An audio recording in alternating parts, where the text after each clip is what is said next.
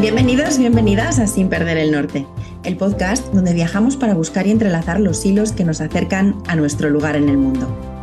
Hoy tenemos por aquí a Marta Hijado, que ha hecho un viajazo hasta llegar a la, a la, fotografía respetuosa y hasta Murcia, pero por un camino que, que, ha tenido muchas paradas. Así que vamos a escuchar ahora mismo a Marta explicándonos un poquito cuál ha sido este, este recorrido que ha hecho hasta llegar donde está. ¿Qué tal, Marta? Hola, Miren, muchas gracias por, por permitirme compartir este ratito contigo eh, me encantan los viajes en todos los sentidos, creo yo. y, y, me parece súper interesante tu podcast y, y aquí vengo a charlar de lo que surja. Sí, bueno, de un poco de, bueno, aquí hablamos de, hablamos de viajes, pero sabes, sabes que son viajes internos y viajes externos. En tu caso creo que, que hay un mix de cosas, ¿no? Y que te has movido mucho eh, físicamente y emocionalmente. Así que mm, cuéntanos si quieres, porque me decías antes que incluso has pasado por aquí, por Málaga, que es por donde yo estoy ahora. Sí, yo creo que los viajes siempre han marcado mi vida, porque nací en Barcelona y a los cuatro años nos mudamos a Lorca, Murcia, con mis padres. Madre, madre asturiana, padre cántabro. O sea que ya empezó ahí la vida a decirme, el, viaje mola. y además a mis padres siempre les ha gustado viajar y siempre nos han llevado a mi hermana y a mí. Bueno, algunos viajes se han hecho, hicieron solos, pero el viaje siempre ha formado parte de nuestras vidas. Y efectivamente, cuando a los 18 años decidí estudiar la carrera, eh, estudié traducción e interpretación y aunque yo la quería estudiar en, Mal, en Granada, perdón, en Murcia todavía no había carrera, con nota de corte accedí a Málaga, no accedí a Granada. Así que allí estuve pues tres años de mi vida, porque entre medias me hice un Erasmus en Alemania. En, esos cuatro años de carrera, uno de, ellos fue, fue en Alemania. ¿Qué tal Alemania? Me encanta. Me encanta. Sí. Vamos a descubrir que ya que es tu lugar en el mundo, Alemania, madre mía. Sí, además, un sitio en concreto. ¿Ah, sí? Sí. ¿Qué sitio, qué sitio? Eh, de Erasmus estuve en Saarbrücken, que está en la frontera con Francia, que bueno, es pues una ciudad normalita. Después de terminar la carrera, ahí perdí todo mi rumbo porque la carrera no me gustó, era muy teórica y me di cuenta además de que yo no quería pasarme mm, la vida traduciendo, interpretando, o sea, poniendo palabras a lo que decían otras personas, traduciendo, interpretando lo que decían otras personas. Yo quería tener voz propia. Entonces, al terminar la carrera dije, vale, pues esto no es para mí, necesito ver qué hago con mi vida.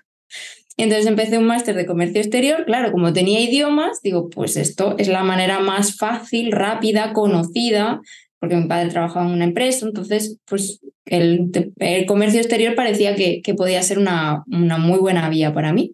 Así que hice un máster en Murcia y en ese máster daban becas de, para trabajar a la gran mayoría de estudiantes. Entonces yo tuve la suerte de como era la única que sabía alemán y había una plaza disponible en Alemania, pues allí que me mandaron y me mandaron a Heidelberg, que es la, para mí la ciudad, mm, bueno, a lo mejor no la ciudad más bonita del mundo, pero para mí tiene unos recuerdos tan bonitos y sí que es una ciudad preciosa. De hecho, quien haya estado allí la recuerda normalmente con mucho cariño. Tiene un castillo, un río, un camino que se llama el Camino de los Filósofos, todo, calles muy empedradas. Es una ciudad muy bonita y además tiene un ambiente universitario. Entonces yo allí llegué sola, solísima. sí que tenía una casa para compartir con alemanes, que tuve la suerte de que me acogieron muy bien desde el primer día.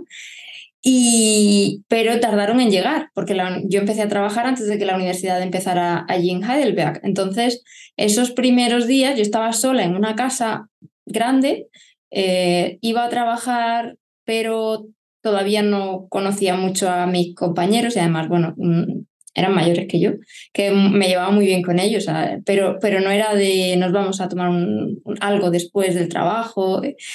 Y, y entonces ahí yo me iba al castillo, iba con mi bici, escuchaba música, no sé, era un ambiente muy relajado hasta que un día dije, yo necesito sociabilizar y me encontré en el Prado del Río a un grupo de alemanes que estaban jugando al voleibol. Dije, esta es la mía.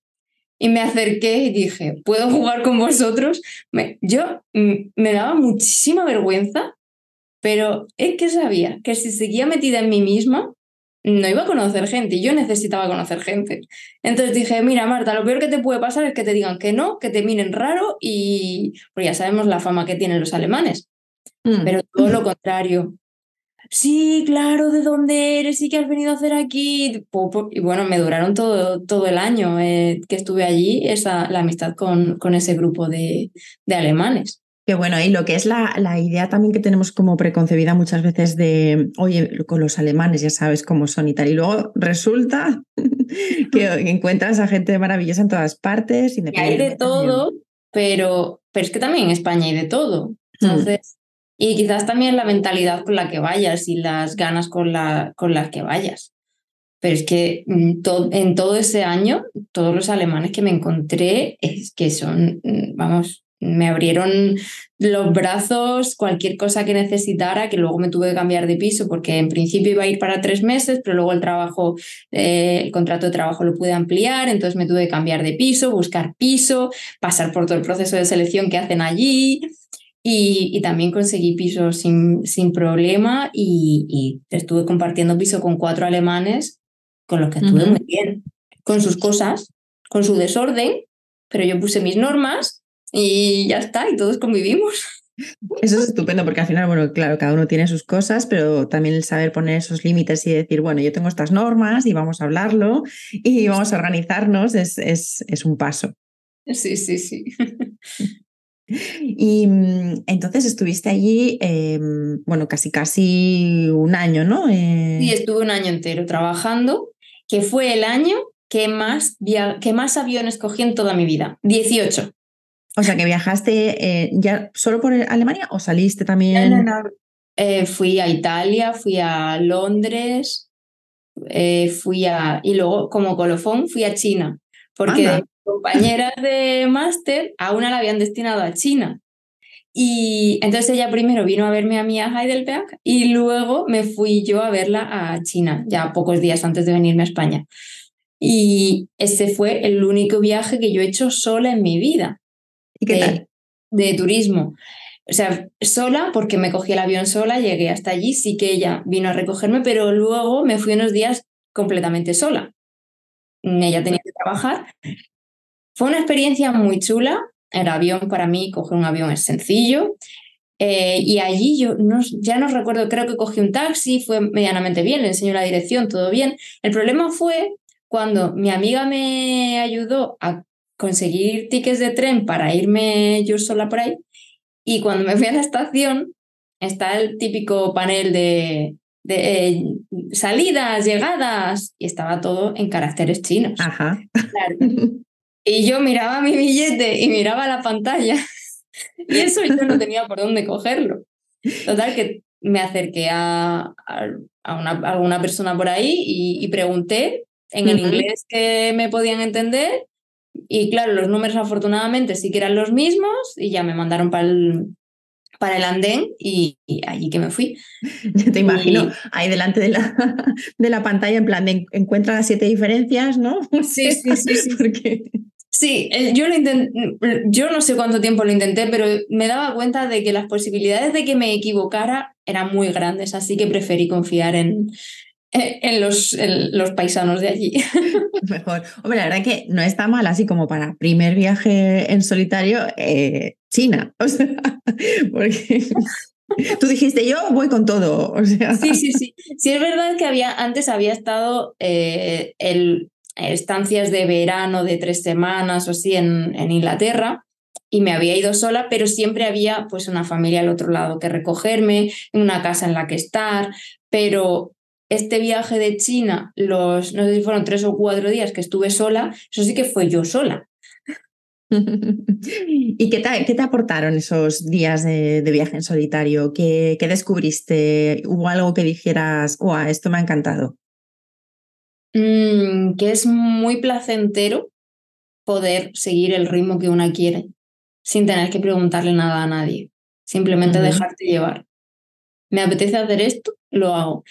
Em, en algunos momentos sentía cierta inseguridad, pero por mis creencias. No porque el ambiente lo, me diera a pie a, sentirme así, sino simplemente porque una muchacha joven, tendría 22 años creo, en un país extranjero, mm, nadie sabe exactamente dónde estoy. A ver, mi amiga sabía en qué hotel me alojaba, pero esto de si me pasa algo, ¿qué hago? Y, pero bueno, que yo me juntaba con la gente y además era una ciudad bastante mm, oscura por la noche. Llegué a las 4 de la mañana en el tren, si no recuerdo mal, y había un taxi esperándome, pero yo decía, si ahora no me espera, ¿qué? ¿Qué hago yo aquí? Sin nadie que preguntar dónde me voy. Entonces, bueno, fue algo entretenido y mm. quizás también ah, aprender a confiar en que puedes, en que, que en general las personas te ayudan. Sí, totalmente. Más, vale preguntar que quedarte con la duda. Mm. Y siempre tendemos a ponernos ¿no? en, en y si me pasa esto, y si no viene el taxi, y si no sé qué, como que intentamos colocarnos ahí en ese lugar de todo lo malo, eh, que bueno, en parte está bien para decir, bueno, ¿qué es lo peor ¿no? que puede llegar a pasarme? No, no, no, va a ser nada grave, vale, perfecto. Pero siempre tendemos a pensar en, en eso, ¿no? Eh, en vez de, de, en las cosas que vas a disfrutar o que vas a eh, hacer Sí, yo creo que tiendo a pensar en qué es lo malo que me puede pasar para empezar a encontrar soluciones por si me pasa. o sea que es como precavida, ¿no? De voy a intentar. No es, no es qué, qué es lo malo que me puede pasar desde la negatividad, sino desde el mm, yo quiero tenerlo todo controlado, desde el control. Sí, y bueno, en tu caso además no es algo que te, que te limite, o sea, porque hay gente que igual se pone a pensar en todo lo malo que puede pasar y eso paraliza y hace que no hagas cosas. Pero bueno, en tu caso, si el tener las respuestas a las cosas que pueden llegar a pasar es una ayuda para realmente hacer, pues fenomenal, ¿no? Porque en eso consiste. Y de ahí yo creo que también lo importante de, de conocernos y decir qué necesito yo para poder eh, irme sola tres días a China. Tener controlado X En ese entonces yo no controlaba tanto, no me conocía a mí, vamos, ni por asomo lo que me conozco ahora. Bueno, o quizás era, muy, era mucho más yo que, ahora, que, que en un tiempo en el que me perdí. Porque al estar sola, sin pareja, sin hijos, sin, sin responsabilidades, porque ese año es verdad que hice todo lo que quise hacer. Estaba sola, en el extranjero, con dinero, estaba cobrando porque era mi primer trabajo. Bueno, sí, había tenido trabajillos antes, pero era mi primer trabajo. Jolín, es que podía hacer lo que yo quisiera. Me iba a las fiestas, me iba, pues eso, viajé muchísimo. Así que para ti, para ti viajar, ¿qué sería si te lo pregunto así? Pues cuando pienso en el viaje, como ya hablamos, yo tengo el, eh, y yo hice un programa de autoconocimiento que se llamaba El viaje. Entonces, por un lado es viajar internamente a conocernos y por otro lado es la, el viajar, descubrir nuevos sitios, nuevos lugares, el sorprenderme con otros paisajes, sí, respirar otros ambientes, conocer otras culturas, otras comidas, otras formas de, de hacer las cosas. Mm. ¿Y tú crees que en, los viajes al final esa sorpresa de la que hablas, ¿no? De, oye, llego a un sitio que me sorprende porque tengo como los sentidos más abiertos y de repente empiezo a ver cosas, a oler comidas, a, ver tal. ¿Esa sorpresa se puede trasladar a ese conocimiento interior nuestro? Es decir, ¿te puedes sorprender de cosas de ti mismo en un, en un viaje más que en tu vida normal? Mm, depende de cómo aproveches los aprendizajes. Quizás eh, cuando viajamos fuera es, todo más intenso, porque estamos expuestos a nuevas situaciones todo el tiempo, a nuevas calles, a leer un mapa, a muchas cosas. Sin embargo, nuestra vida cotidiana no es tanto así, porque ya hay muchas cosas que conocemos. Conocemos el barrio, conocemos las tiendas, conocemos dónde comprar, qué comprar. Vas a un supermercado y ya sabes qué productos comprar. Tú vas a un supermercado en el extranjero y tienes que empezar a leer, si sabes el idioma. Si claro. no, hielo. y como las comidas cambian tanto de un sitio a otro, puede ser que compres algo pensando que, es una cosa cuando luego es otra, el sabor cambia totalmente y ya que lo has comprado, pues que menos que darle una oportunidad. O sea que al final es eh, el ponerte en situaciones diferentes lo que, lo que te hace un poco también el, interiorizar y el, charlar un poco contigo misma, ¿no? Para, para hacer cambios eh, en nosotros. Yo creo que sí. Bueno, ¿y de Alemania? De Alemania de ese año de 18 viajes mm, estupendos. ¿Y de ahí a dónde te fuiste de Alemania? Cuando terminaba y cuando iba a terminar mi contrato en Alemania, yo estaba muy, muy bien en Alemania. Yo era consciente de que yo podía quedarme en Alemania, pero me había dado cuenta durante todo ese año de que yo tenía que coger vacaciones para venir a ver a mi familia. Y aunque no soy de esas personas que yo necesite ver a mis padres todos los domingos o todos, pero sí que me gusta tenerlos cerca. Y estando en Alemania me daba cuenta de que eso no era posible. Vale, sí, te coges un avión, pero no dices, pues en este momento me apetece ir, voy, o no, no, eso no podía ser. Y además, si me cogía vacaciones para ir a ver a mis padres, eso significaba que no podía, que ya no me iban a quedar vacaciones para viajar a otros sitios. Entonces tomé la decisión de volver a Murcia. Y es verdad que desde entonces me he quedado en Murcia. Vale, o sea que ya de allí te viniste para, para Murcia y igual no viajaste tanto físicamente, pero sí que debió haber como un viaje interno ahí potente en ese momento, ¿no? Porque el primer trabajo que encontré fue horrible.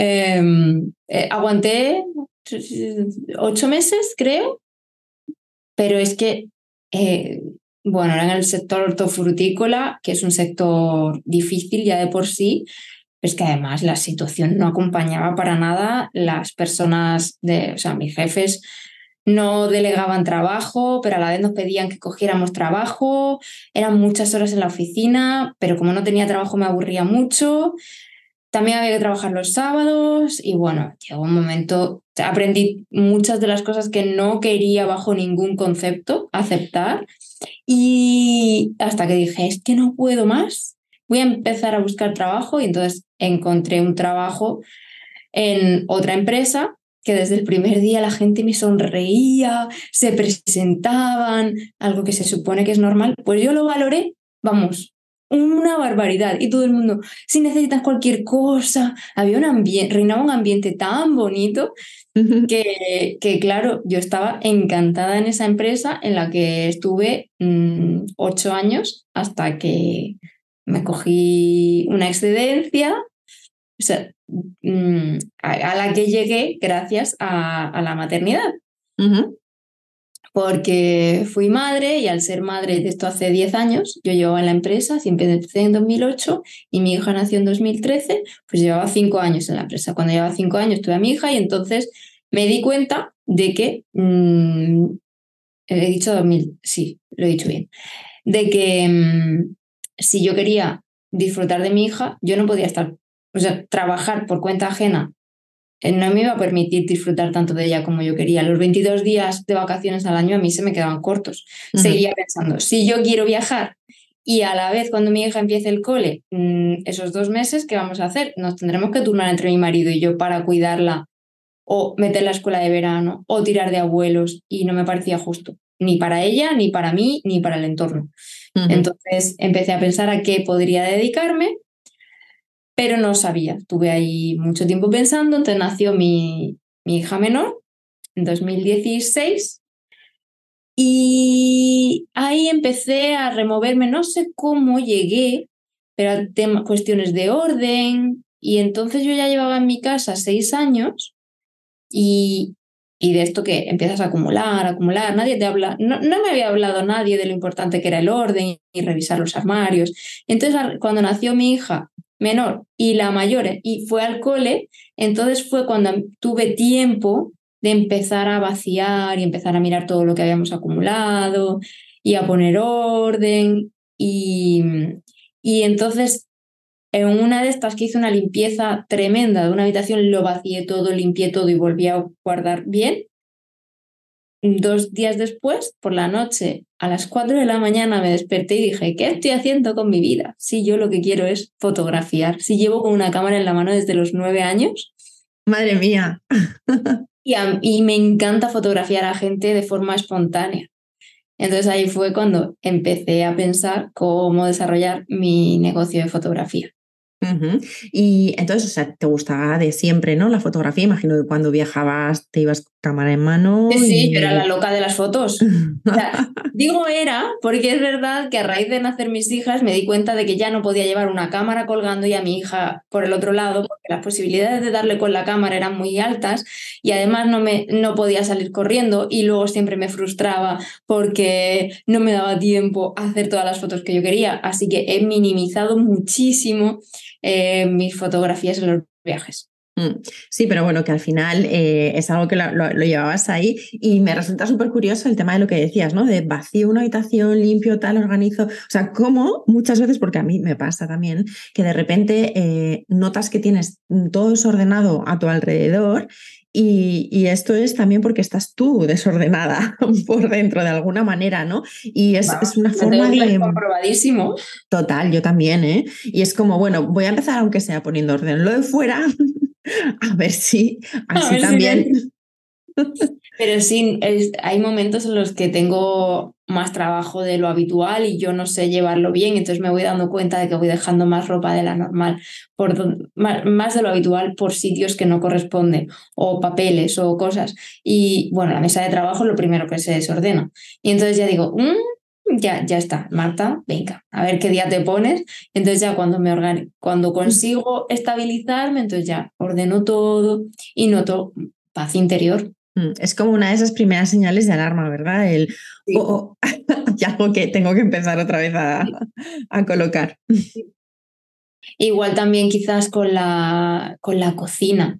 Cuando va todo bien, pues todo fluye, sé que cocinar, que, pero cuando me desestabilizo, entonces ya me agobio, ya no sé, ya me parece todo aburrido. Comidas para llevar. Y tú, no, no, no, eh, segunda señal de alarma. Bueno, también me lo permito, ¿eh? o sea, también está bien de vez en cuando, pero, pero hay momentos en los que yo noto que sí, que, que hay algo que no está bien dentro de mi vida. Y Marta, entonces, o sea, esa noche tal te despiertas y dices, la fotografía. ¿Y qué, qué, qué haces? O sea, ¿coges la cámara y te pones a, venga, o cómo te organizas? Sabía que era tan loca la idea que dije, o se la digo a alguien o mañana cuando me levante me voy a echar tierra, tierra por encima. ¿A quién despertaste a las 4 de la mañana? No desperté a nadie porque soy, valoro mucho el sueño mío y el de los demás. Pero como sé que mi hermana tiene el móvil en modo avión cuando duerme, pues le escribí un WhatsApp.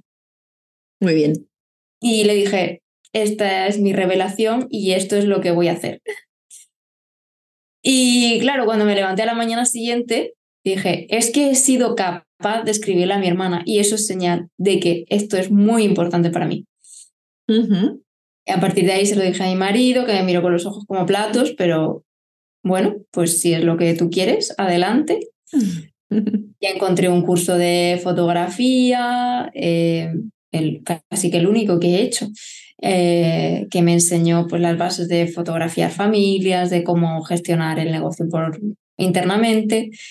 y, evidentemente, como ya estaba en la crianza respetuosa con mis hijas, no, yo no entendía una forma de fotografiar que no fuese de esa forma, en la que pueda permitir a las familias mostrarse ellas mismas, que no haya un vestuario que, que un vestuario obligatorio, ni un sitio obligatorio, ni quería meterme dentro de un estudio en el que me siento más encerrada, me canta la luz natural, además vivo en Murcia, por lo tanto aquí es raro el, un mes entero que no pueda fotografiar en exterior, sería muy, muy extrañísimo.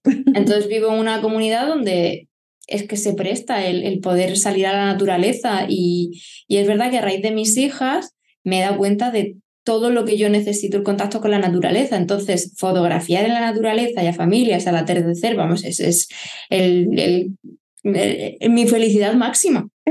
¿Y tenías, tenías claro desde el momento, desde ese momento a las 4 de la mañana, que tú querías eh, fotografiar familias o eso fue llegando? Me pareció lo más coherente y lo más lógico en el punto vital en el que me encontraba.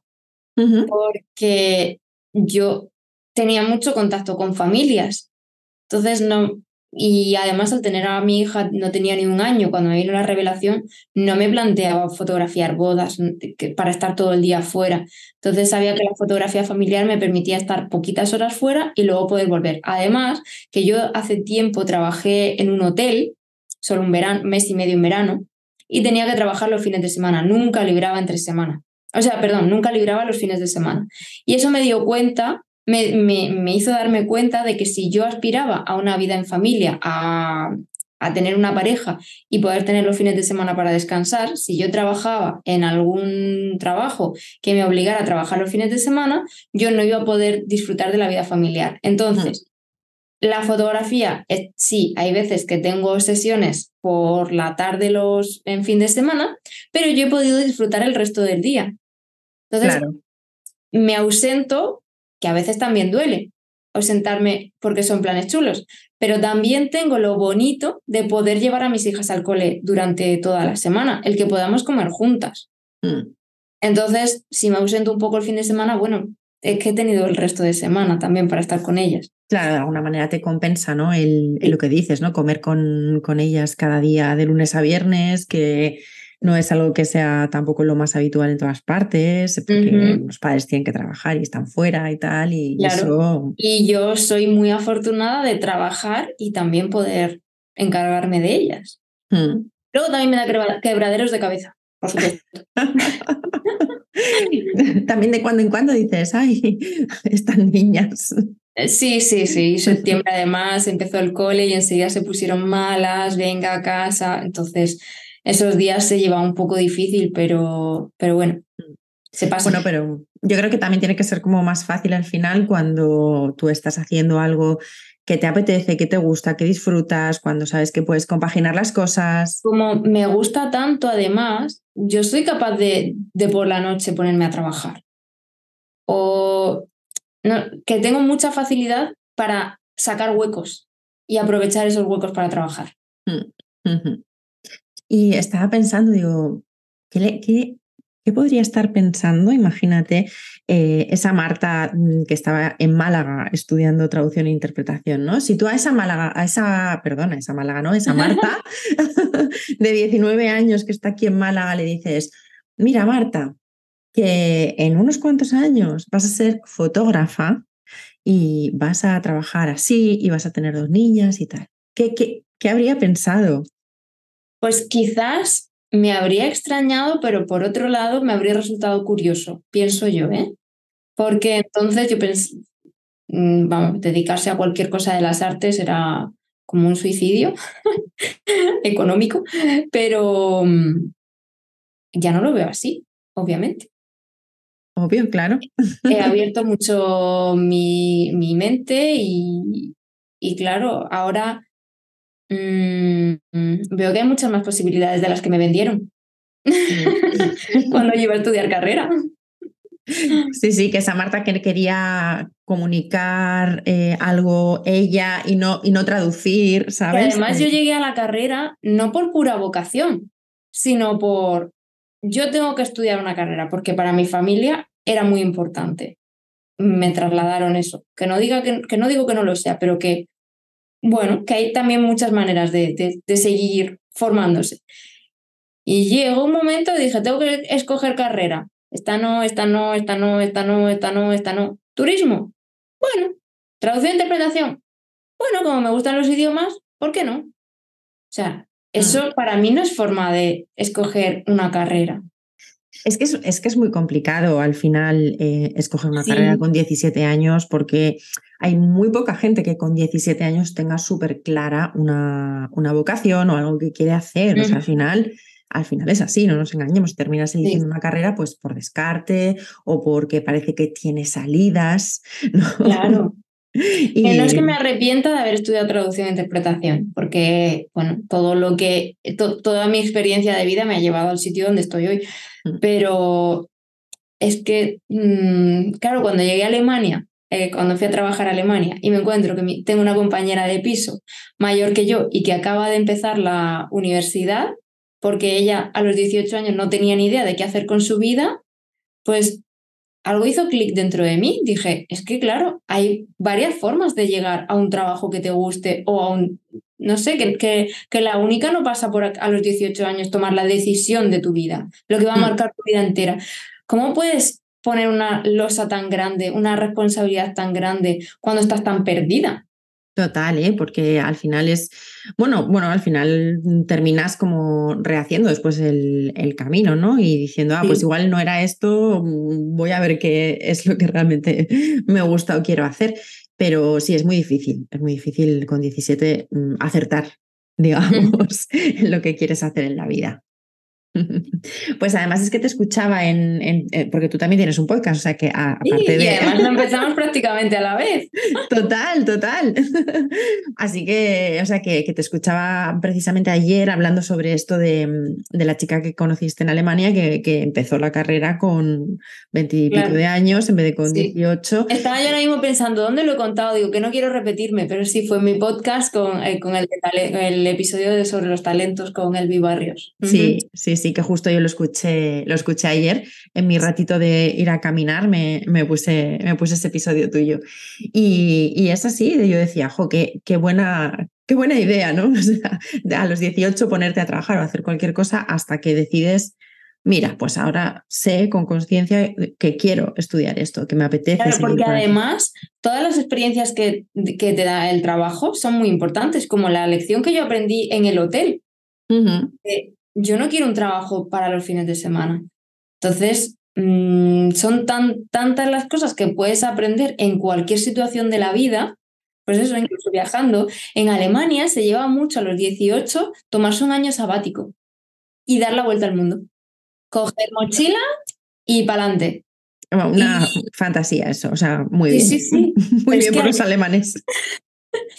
Y, cuando conoces, dices, claro, si es que cuando lo vas a hacer, si no, ¿vas a esperar a tener hijos para hacerlo? No. ¿Vas a esperar a tener un trabajo estable? Tampoco. ¿Cuándo es el momento? Pues justamente a los 18, cuando antes de tomar una decisión, te vas por el mundo y yo creo que también es una forma de hacer el vacío. De, en lugar de ordenar la habitación, te vas por el mundo, te empiezas a conocer, qué me gusta. De hecho, puedes conocer muchísimos trabajos cuando estás viajando.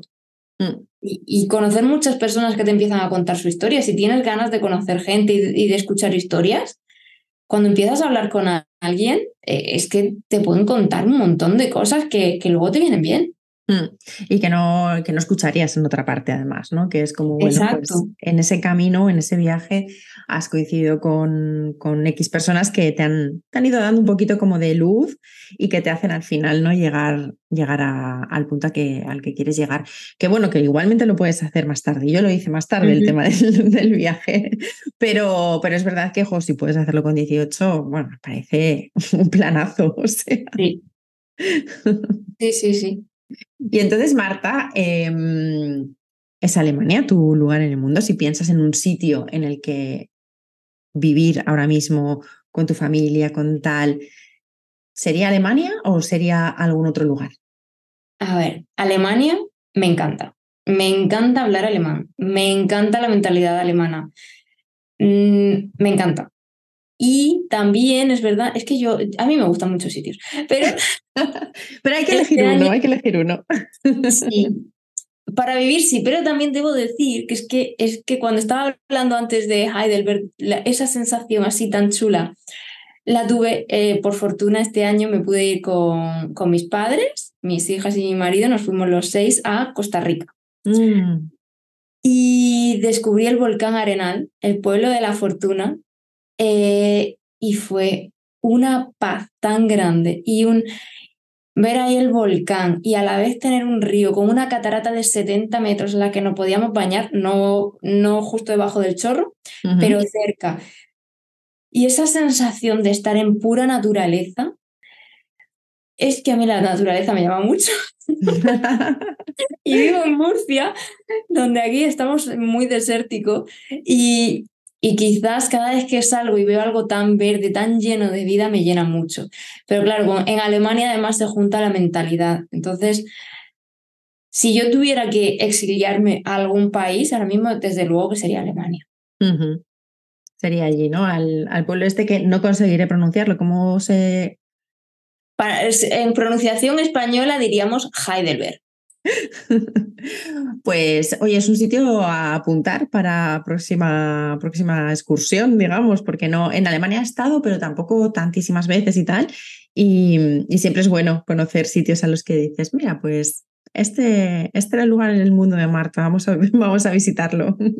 Sí, y tiene una fiesta muy chula el, la noche del 31 de mayo al 1 de, no, 31, 30 de abril al 1 de mayo, que suben todos a la parte de arriba de, al Tingstedt, que lo llaman, que hay un anfiteatro construido por los nazis que se ha quedado ahí, pero entonces se va un montonazo de jóvenes, pues como hacer el botellón, pero con sus parrillas de usar y tirar, con sus salchichas, con, hacen fuego, hacen eh, juegan con cariocas y hay un ambiente maravilloso. Y entonces, si pudieras decir, no sé, ¿eh? si pudieras eh, resumir como en poquitas palabras las emociones que, que, te traslada Heidelberg, ¿cuáles serían o con qué te quedarías? Libertad, desde luego. me sentía muy libre y además con mi bici. Es que la bici da un poder maravilloso porque puedes recorrer distancias relativamente largas en poco tiempo. Me quedaría con la sensación de libertad, de plenitud y tranquilidad quizás. ¿Y reconoces un poco en, en, esas tres cositas como tus valores o las, lo que te mueve a ti en, la vida? plenitud, plenitud y tranquilidad. Tranquilidad. Sí, realmente me siento súper reflejada. Qué bueno. Qué bueno. Sí, sí, me gusta esa conexión de, mira, es que esto es lo que, lo que busco en la vida y realmente es lo que encuentro en este sitio físico, ¿no? Es y a partir de ahí es verdad que me perdí, como esto es sin perder el norte, pues eh, claro, al volver a Murcia, encontrarme un trabajo que no me gustaba, enlazar ciertas cosas, adaptarme, mm, yo creo que sí que perdí el norte de lo que yo deseaba realmente. Y lo he vuelto a encontrar recientemente. Gracias a todo el trabajo de desarrollo personal, de preguntarme muchísimo, de conectar con mi niña interior, qué le gustaba a mi niña, pero sí que esa etapa de la adolescencia también la tengo muy presente porque también me reconozco ahí mucho. Y sobre todo el año que estuve en Heidelberg. No los años, no tanto los años de la universidad, sino ese año en, en Heidelberg. Qué maravilla haber hecho esta conexión, me ha gustado muchísimo. Sí, sí, sí. me lo voy a tener que apuntar ponerlo en grande, que sea mi, mi, rumbo a partir de ahora. Para no volver a perderlo y, estar ahí a tope con, con, ello. Pero bueno, yo creo que estás como, como ya muy encaminada, ¿no? sí, porque ahora ya sé preguntarme. Es que cuando haces un trabajo de desarrollo personal y, y sabes mm, dónde flojeas y dónde está mm, tu ego, tu tirana, tu... en qué momentos pierdes el norte, pues yo ahora ya sé parar, o por lo menos mm, hay pistas, ¿no? Como hemos dicho, la ropa, el desorden, que me, que me ayudan y la tranquilidad interior. Cuando yo siento paz, sea la emoción que sea, pero cuando yo siento paz conmigo misma, aunque esté triste, pero bueno, es que pueden, puedo necesitar en ese momento estar triste por algún plan que no sale, por, no sé, por circunstancias, por pérdida de personas. Mm, pero a la vez hay paz por cómo soy capaz de transitar esas cosas. Mm. Entender eso es súper importante también al final. El mm. que, bueno, no, no hay emociones no buenas o malas al final y, y, es como tú las, las afrontas y qué haces con esas emociones y cómo las, cómo las tratas. Em, no sé si, si, si, tendrías como algún no sé si consejo o alguna pista, ¿no? Aparte de lo que ya hemos hablado, para, para personas que nos puedan estar escuchando y sientan un poco que ese norte no, no lo tienen ahora muy bien ubicado en la brújula. Pues que ordenen su casa. Ver, solución. Pero es que con cuánta gente hablo que le ha pasado algo parecido. Empezar a vaciar todo lo que hay en casa. No quiere decir que te pongas la casa patas arriba. Oye, que no hay que hacerlo todo en un día. Empezar a revisar y, y, el armario, la ropa. ¿Cómo te sientes con, con, la ropa? Porque la ropa puede ser muy, es muy importante para, para la gran mayoría de personas. Eh, ¿Cómo te sientes cuando, cuando te vistes de una determinada forma o de otra? ¿Qué tienes en el armario que no te pones más? ¿Por qué no te lo pones? Y lo que te pones, ¿por qué te lo pones? A lo mejor resulta que hay algo que te gusta mucho que no te lo pones porque estás esperando el momento adecuado y ese momento, ¿por qué no llega? ¿Porque tú no sabes crearlo o porque no te estás permitiendo ponerte eso que te gusta tanto para momentos que, ¿por qué no? O sea, que no es solamente ordenar, ¿no? Es ordenar y hacerse todo ese montón de preguntas. De repente he, lanzado muchas preguntas, ¿no? Sí, sí, pero hoy está bien porque preguntarse es la clave de todo al final. Claro, claro, preguntarse mucho. Y, y quizás es eso, porque si no, nunca te has preguntado nada, dices, ¿y por dónde empiezo? ¿Qué pregunto? pero también con los objetos que tenemos en casa. Ahí empecé yo, todas muchísimas cosas que nos habían regalado por la boda y que ah, para mí no, mm, no representaban, no nos representaban a nosotros. Entonces yo hablaba con mi marido y decía, oye, ¿esto qué hacemos? Nos lo regaló no sé quién.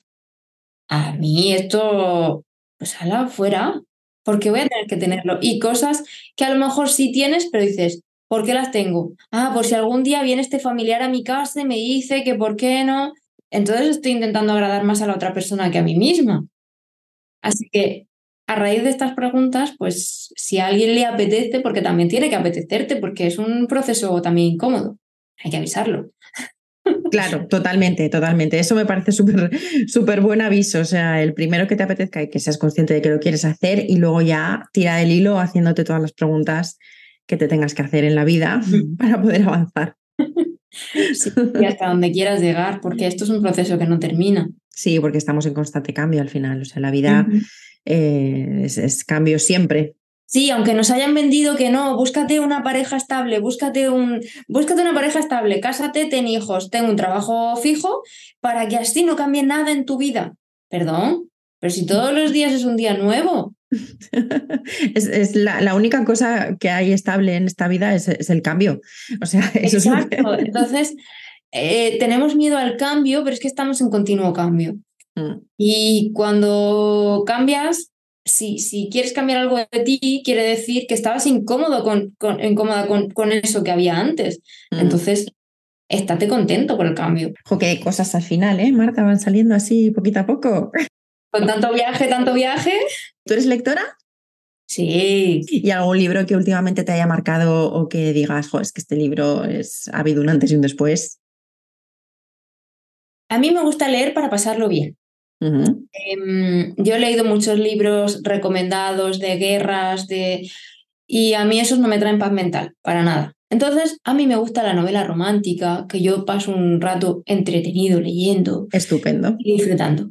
Pero es cierto que los libros de Eloy Moreno siempre traen un aprendizaje muy, muy grande, por lo menos para mí.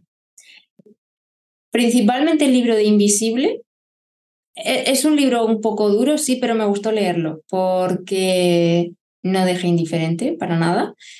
Pero en general, cualquiera de Eloy Moreno es que tiene, tiene, tiene ahí donde sacar. El del regalo, creo que es.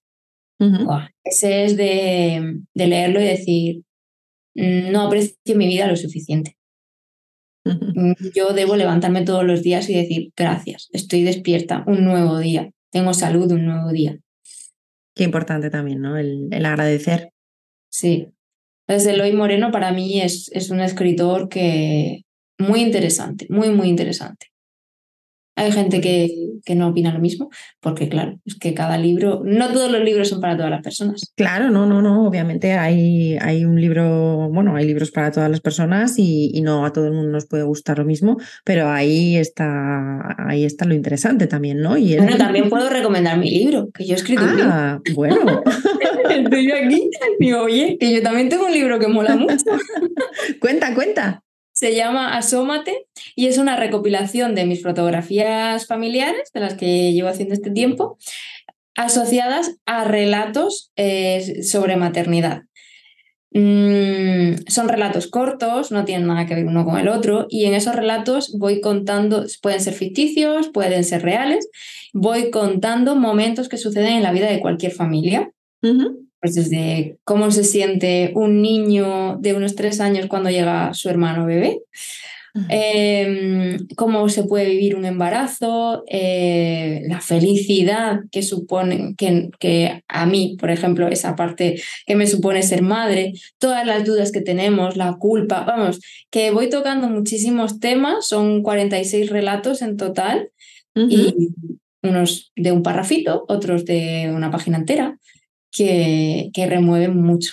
Qué bueno, y con tus fotografías, ¿no? Sí, claro, porque los relatos van contando lo que sucede en esa fotografía. Mm. O lo que yo imagino que pasaba por las mentes de las personas a quien estaba fotografiando. Qué chulo. Muy bien. Pues eh, Marta, cuéntanos si quieres un poquito dónde te encuentran eh, las personas que nos están escuchando, si mm, quieren, oye, ir a Murcia a hacerse unas fotos. Me encantaría que se suscribieran a mi newsletter, porque le doy mucho cariño. Escribo todos los martes a las ocho y cuarto de la tarde.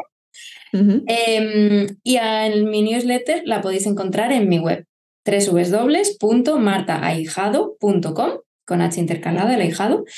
Em, porque ahí es donde eh, tengo constancia, donde cuento todos los planes que hay, donde em, hablo sobre historias cotidianas que parece ser que inspiran, porque me lo han dicho ya muchas, muchas mamás. Me encanta leerte, es muy reconfortante, em, qué bonito sería tomarme un café contigo para poder hablar.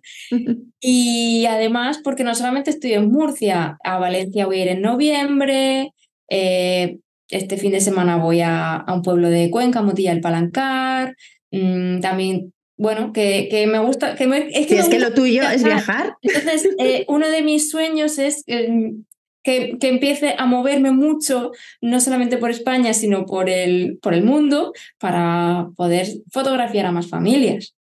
Pues mira, ya tienes ahí un proyectazo para los próximos años. Hablando, eh, aprovecho este podcast para decir, ¿alguien quiere sesión de fotos en Alemania? Pues oye, ¿y por qué no lo hacemos posible? Es que se pues pueden las fechas. ¿Y por qué no? Yo me voy con mi familia, un rato.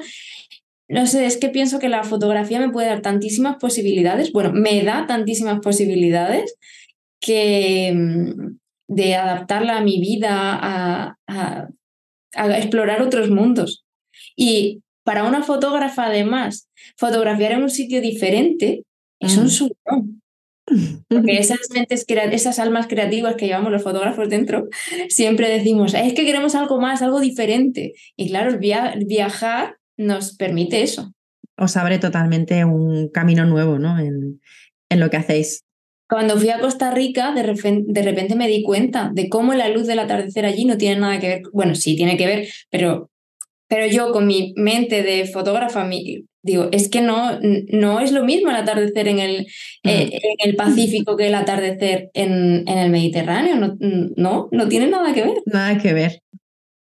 Así que está muy guay también, ¿ves? Viajar para aprender. Totalmente. Pues Marta, con, con los atardeceres y con las luces de, del atardecer, Vamos, vamos despidiéndonos por aquí, pero bueno, eh, nos seguimos y, estamos ahí pendientes de, todo lo que hagas y de esas fotitos. Yo quiero ver el proyecto ¿eh? de esas fotos por el mundo, así que...